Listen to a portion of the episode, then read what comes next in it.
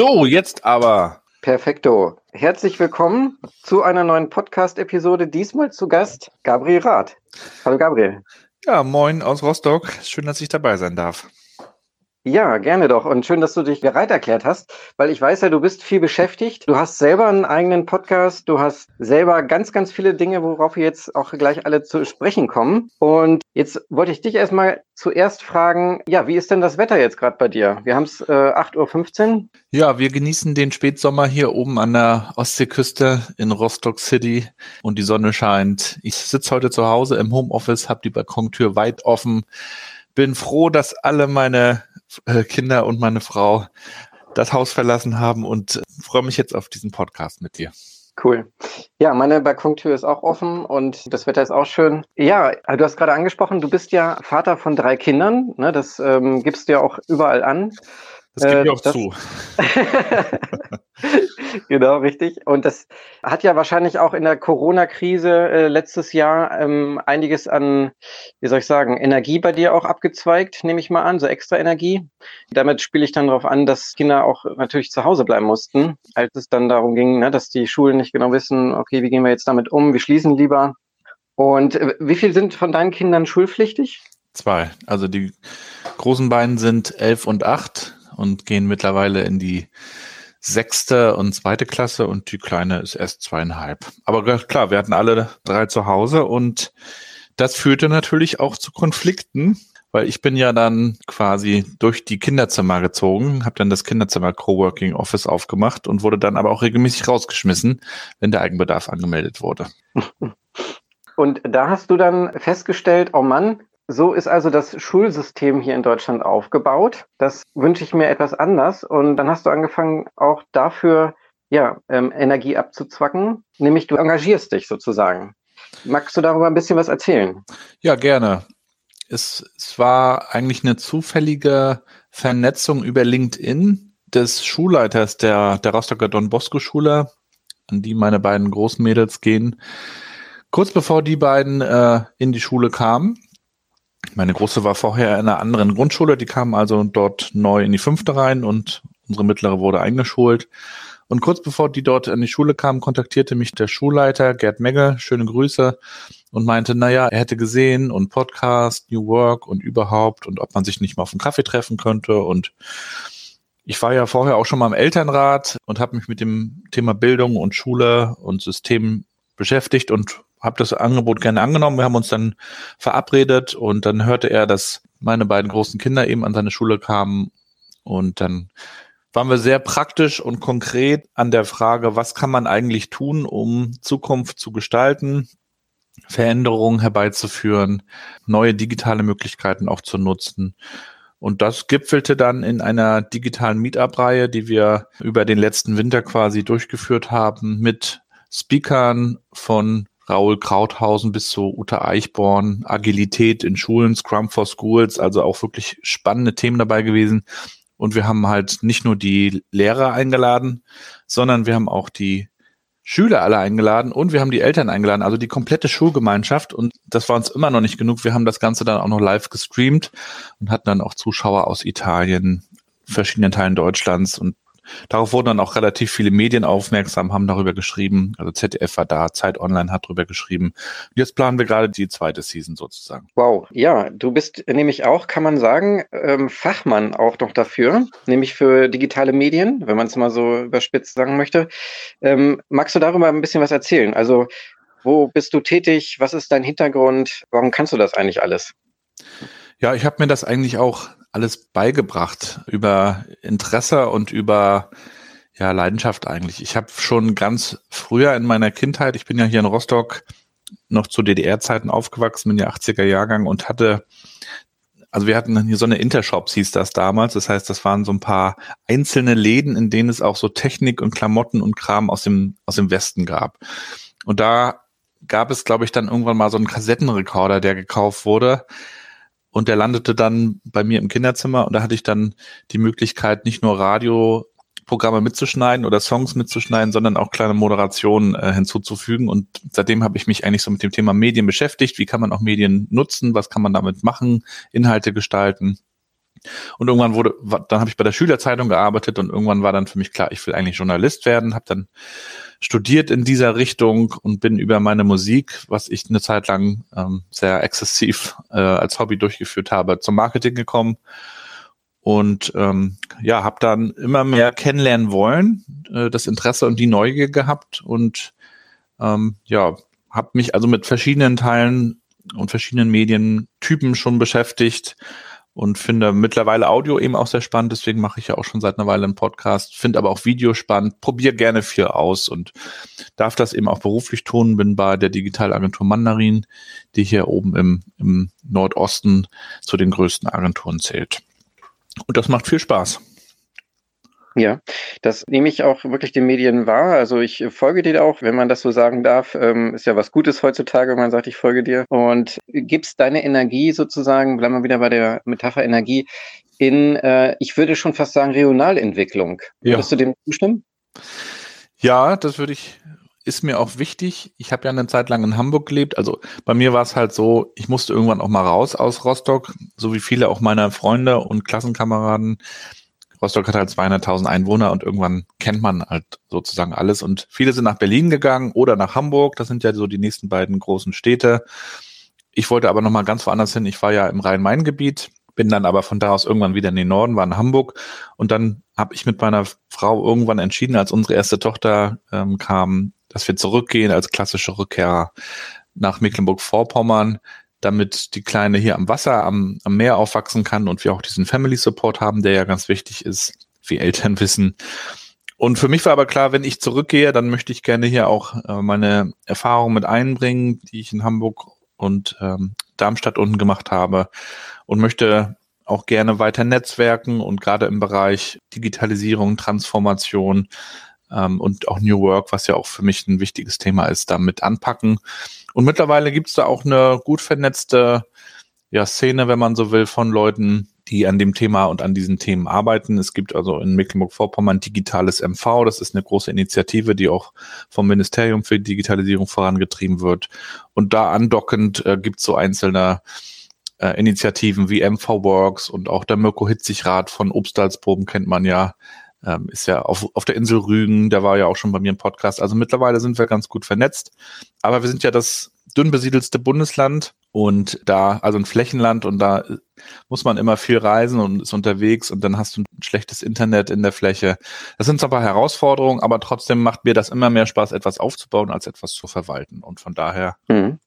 Und wie ist so dein Gefühl dabei, deine Erfahrung? Wie macht sich Digitalisierung auf dem Land? Ja, es geht schleppend voran, aber es geht voran. Ähm, was ich gerade beobachte, sind Coworking Spaces, die an vielen Stellen aus dem Boden sprießen. Ähm, und das ist ja auch eine Möglichkeit, mal neu zusammenzuarbeiten, eine neue Perspektive zu bekommen und auch eine, natürlich eine gute Möglichkeit für Vernetzung.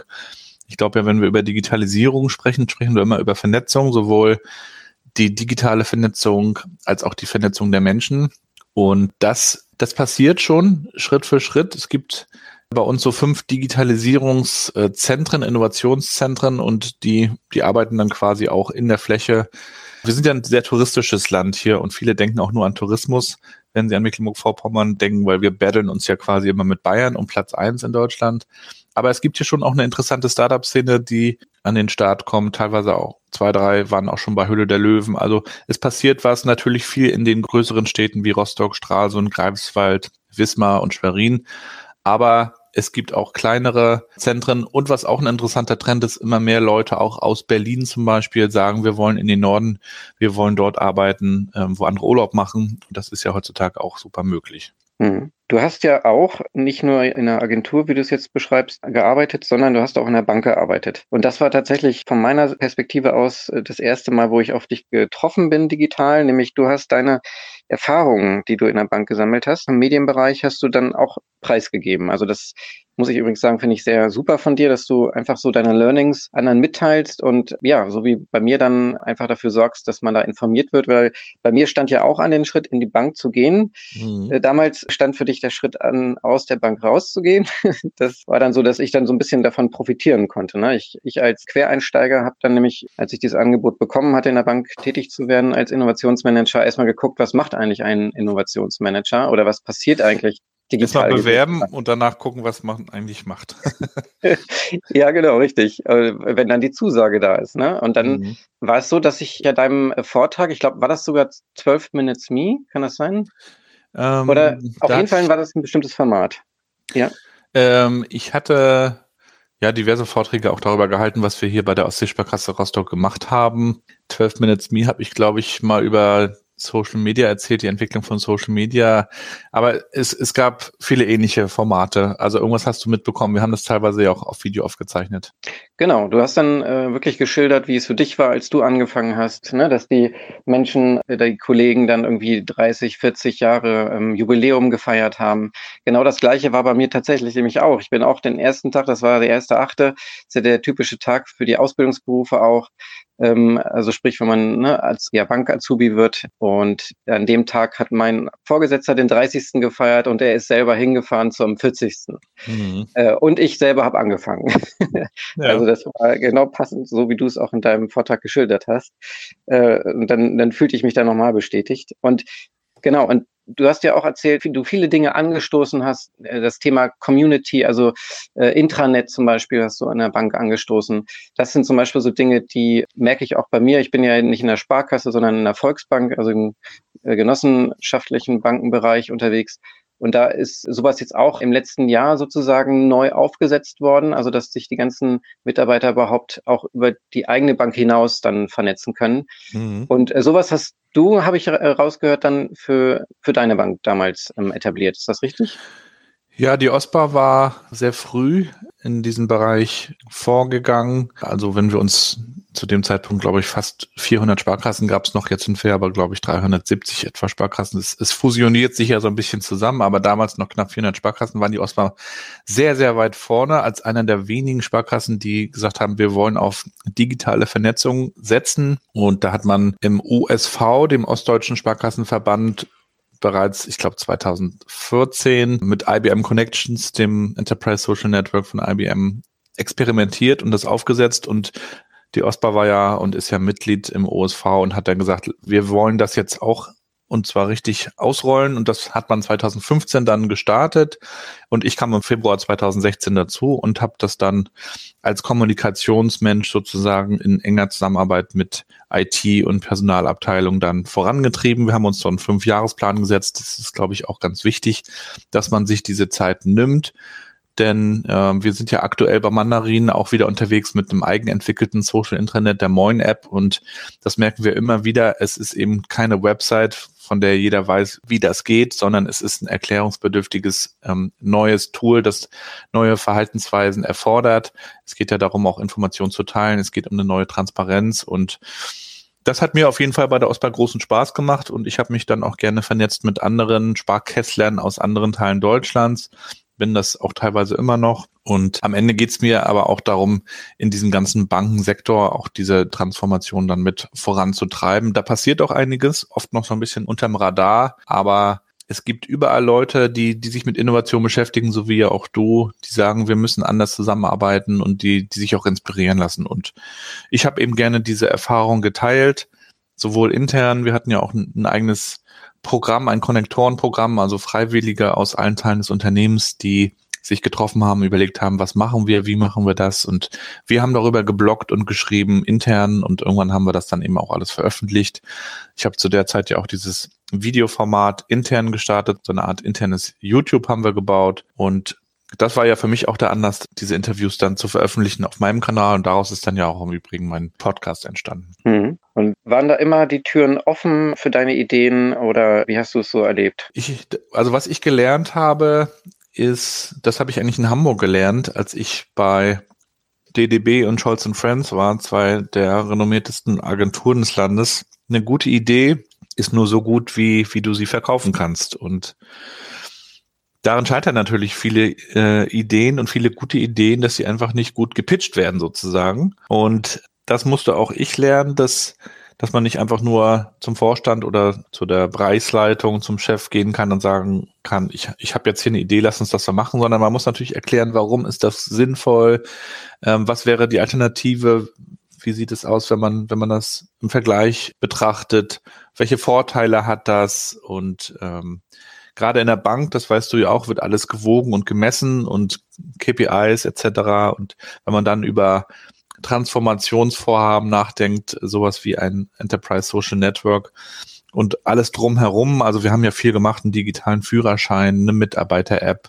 Ähm, wir haben uns Vernetzungsformate ausgedacht wie Lunchlotterie, eine Duzen-Initiative gestartet man gewinnt dann immer mehr Glaubwürdigkeit und Vertrauen, je mehr Sachen auch funktionieren. Und irgendwann lernt man eben auch seine Ideen gut zu präsentieren und, und sich dementsprechend zu verkaufen.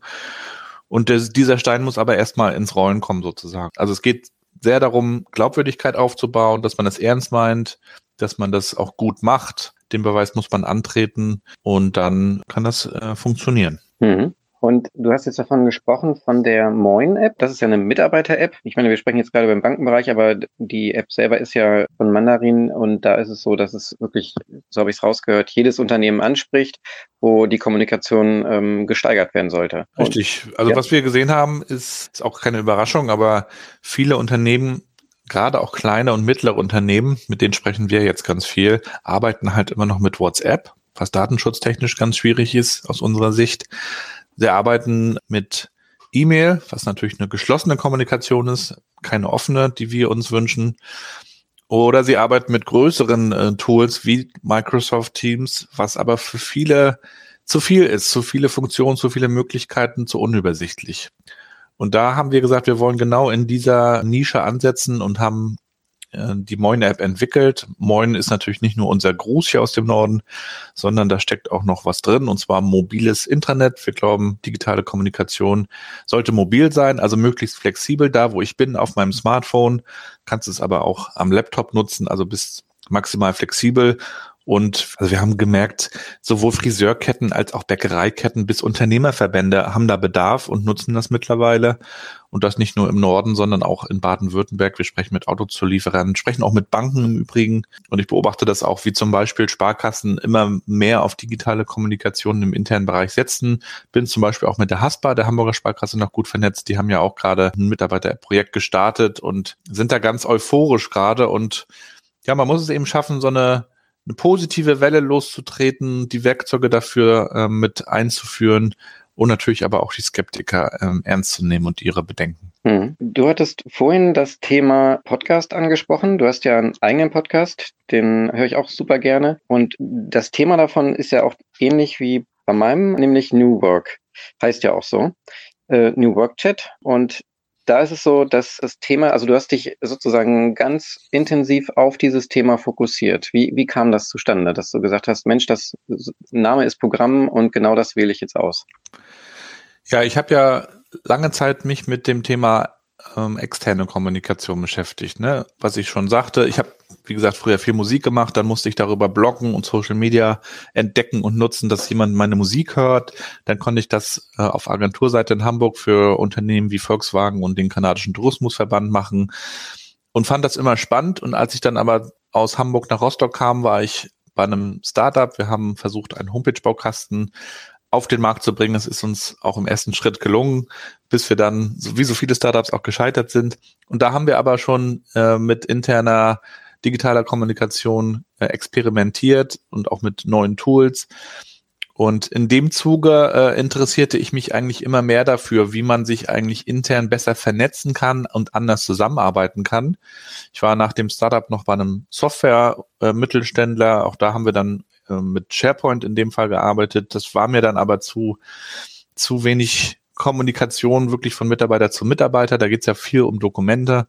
Und als ich dann zu OSPA kam, und das war ja auch einer der ausschlaggebenden Punkte, weshalb ich zu OSPA ging, äh, quasi interne Social Media zu nutzen, aufzubauen, zu etablieren, habe ich dann wirklich Feuer gefangen, nicht nur für die Frage, wie Informationen von A nach B kommen, sondern wie man tatsächlich auch besser zusammenarbeitet und was das mit Kultur, Unternehmenskultur zu tun hat, und ich habe ja eng mit Alexander Kluge zusammengearbeitet. Ähm, schöne Grüße auch an dieser Stelle, der ja schon seit langem auch Unternehmen berät in Transformationsfragen. Und dann kamen wir sehr schnell auf das Thema New Work und ich habe mich da mit Friedhof Bergmann beschäftigt und habe eben auch gesehen, was machen andere Unternehmen, äh, Working Out Loud, das haben wir dann ja auch kennengelernt und ausprobiert. Also einfach andere Arten zu arbeiten, zu lernen, mit und voneinander zu lernen, einen anderen Blick auf Arbeit zu haben. Das fand ich so interessant, dass ich mich quasi als Lernender ähm, auf diese Reise begeben habe. Und in meinem Podcast ist das ja auch so, dass ich nicht die Antworten habe, sondern die Fragen stelle und natürlich mit jeder Folge auch ein bisschen schlauer werde und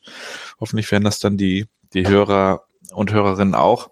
Aber seitdem in etwas über 70 Folgen habe ich halt sehr, sehr viel gelernt und wie du ja auch weißt, man macht mit jeder Podcast-Folge mit jedem Gast auch so eine Tür auf und guckt da in so eine Welt rein und da habe ich also auch für mich ein ganz neues Verständnis von Arbeit finden können, weg von diesem alten Verständnis, Zeit gegen Geld zu tauschen und sich auf den Feierabend zu freuen, hin zu einer Arbeit, die die, die Menschen stärkt am Ende. Mhm. Kannst du eigentlich auf Anhieb losrappen oder brauchst du da irgendwie bestimmte Techniken? Das ist ja eine Frage des Geldes.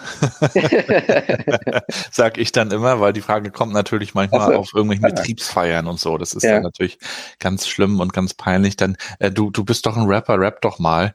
Ja gut, was heißt, ich bin ein Rapper? Ich habe halt früher sehr viel gerappt, ähm, als diese große ähm, äh, Welle in den 90ern so ein bisschen rüberschwappte zusammen mit Basketball ähm, haben wir das alles so entdeckt. Da haben wir, zu, ja, also wir haben lange sehr, sehr viel gemacht. Äh, mittlerweile ist es ein bisschen weniger geworden, aber ähm, ja, klar, also das war für uns ein sportlicher Anreiz, auch auf Anhieb losrappen zu können und zu freestylen, also spontan, ohne Text zu rappen. Und wir haben ja auch unzählige Auftritte äh, abgeliefert. Aber man muss schon ein bisschen im Training sein. Es ist vergleichbar mit, mit Laufen oder mit anderen äh, Sportgeschichten. Wenn man das lange nicht macht, dann muss man da echt wieder ein bisschen reinkommen.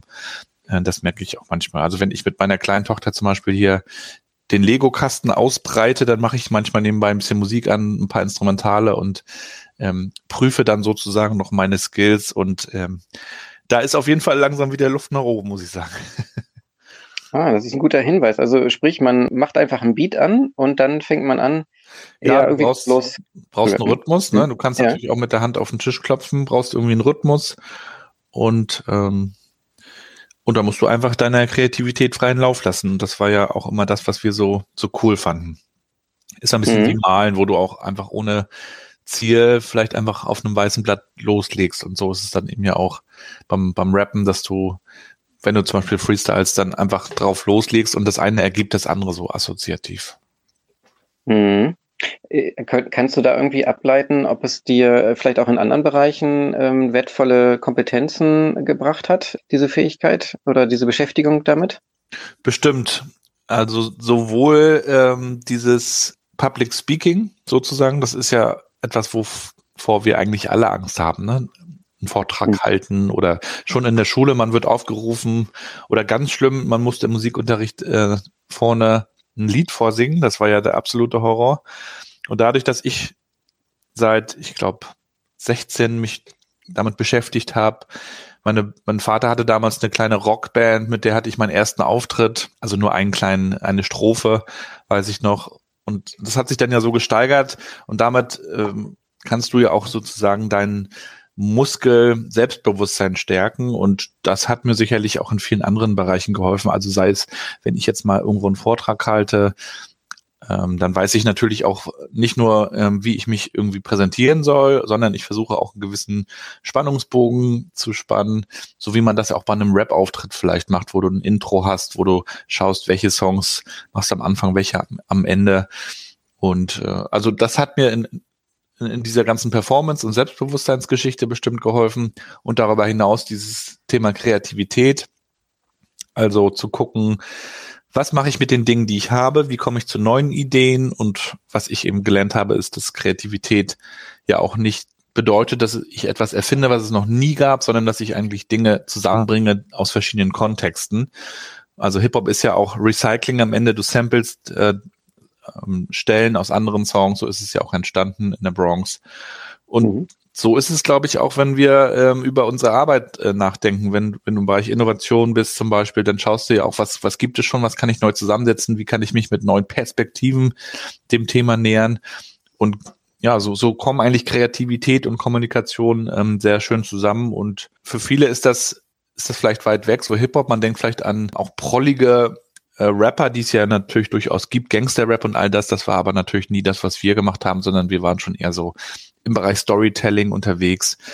Ähm, das kennt man vielleicht aus Amerika, da ist das noch viel weiter gefächert. Mittlerweile ist das in Deutschland ja auch schon ein bisschen weiter gefächert, aber ähm, das, da haben wir schon viel, viel mitgenommen, auch für, für andere Teile der Arbeit bestimmt.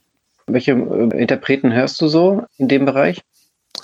Also in Deutschland gibt's natürlich auch viele gute Musiker in dem Bereich. Also zum Beispiel Chefcat finde ich, finde ich sehr gut, der sehr, seit einer Weile in Berlin ist. Ähm, oder wen gibt's denn noch in Deutschland? Das sind ja auch nicht nur Rap-Künstler, die ich höre, sondern ich höre ja auch alles breit durch den Gemüsegarten. Das ist ja das Schöne, wenn man die Streaming-Plattform heutzutage hat. Du kannst dann von einem dich zum anderen äh, überleiten lassen. Ich hatte damals auch so einen absoluten Lieblingsrapper, Planet Asia, wird aber keinem großartig was sagen. Der kommt aus von der amerikanischen Westküste. Mit dem bin ich übrigens auch mal zufällig äh, geflogen. Wir waren mal vor Ewigkeiten in Amerika und sind dann von Atlanta zurückgeflogen nach Frankfurt und dann saß er mit im, im Flugzeug. Das war natürlich auch eine Riesensache damals. Aber mittlerweile ähm, weiß nicht, wie es dir geht, ist man auch gar nicht mehr so auf Interpreten festgelegt, sondern lässt sich so von Song zu Song leiten. Mhm. Das hat ja, ja irgendwie auch diese Streaming-Kultur so mit sich ja. gebracht. Ja. Eine letzte Frage noch. Äh, wo geht's denn alles so hin? Also so jetzt, die Frage ist bewusst offen gestellt, ne? Kannst du dir jetzt überlegen, wie du darauf antwortest? Ja, wo geht es hin?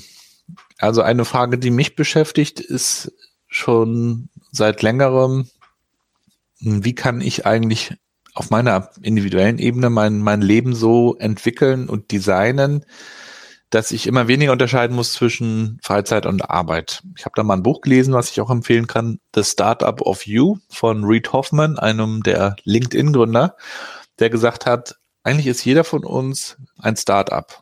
Jeder hat seine Fähigkeiten, seine Kompetenzen, jeder muss schauen, wie er sich selbst irgendwie monetarisiert. Wir brauchen ja einfach Geld zum Leben für Miete und Familie und so weiter und so fort. Das heißt, was probiere ich aus? Wie reflektiere ich vielleicht auch, was ich kann und was ich mache? Und das versuche ich schon seit einer Weile zu verfolgen und äh, mittlerweile ist das eben auch so, dass ich dass ich da nicht mehr so krass unterscheiden muss zum Glück zwischen ähm, dem, was ich für Mandarin tue und dem, was ich privat tue, weil es einfach die gleichen Themen äh, sind. Und da bin ich weiter dran, auch an der Frage natürlich ganz bewusst, wie kann ich eigentlich das, was ich tue, auch mit, mit meiner Familie vereinbaren? Auch ein Riesenthema. Und ich stelle die Frage auch gerne in meinem Podcast, habe ja auch gerne Mütter und Väter zu Gast und niemand hat halt die Antwort, weil das auch einfach sehr, sehr schwer ist und gerade wenn wir auch zu Hause arbeiten, wo sich dann alles sehr, sehr vermischt, äh, ist das eine große Herausforderung. Aber an der bleibe ich weiter dran. Äh, mir macht es einfach auch Spaß zu lernen, von anderen Fragen zu stellen, mich zu vernetzen. Also das steht weiter an und auch immer wieder was Neues auszuprobieren. Das macht mir auch immer wieder großen Spaß. Äh, zum Beispiel das, was wir seit letzten Winter machen, einfach mal in die, in die eiskalte Ostsee gehen, also Eisbaden. Das haben wir ja im letzten Winter kennengelernt, das planen wir jetzt wieder für diesen Winter. Sich einfach aus der Komfortzone rausbewegen, ins kalte Wasser zu springen, wortwörtlich. Und das kann man eben manchmal sogar vor der Haustür machen. Insofern was Neues machen, ausprobieren, lernen und sich mit anderen darüber austauschen. Das macht mir Spaß und da, da bleibe ich weiter dran sozusagen. Ja, und wenn die Ostsee zu weit weg ist, dann kann man ja morgens einfach die kalte Dusche nehmen. Das kann man auch machen, wobei ich glaube, jeder hat irgendwo einen Tümpel in der Nähe, in dem man mal äh, gehen könnte. Also wir haben auch Freunde in Berlin, die sind dann da in, in, in irgendeinem kleinen Fluss, der da so durchfließt, also nicht die Spree mal reingegangen. Da findet sich schon was. Kann ich nur empfehlen. Super. Ja, dann vielen, vielen Dank. War super interessant. Vielen Dank, Sebastian, für die Einladung. Ähm, wenn ihr mögt, hört gerne mal rein. New Work Chat heißt äh, mein Format und dir natürlich auch weiterhin viel Erfolg und alles Gute. Danke.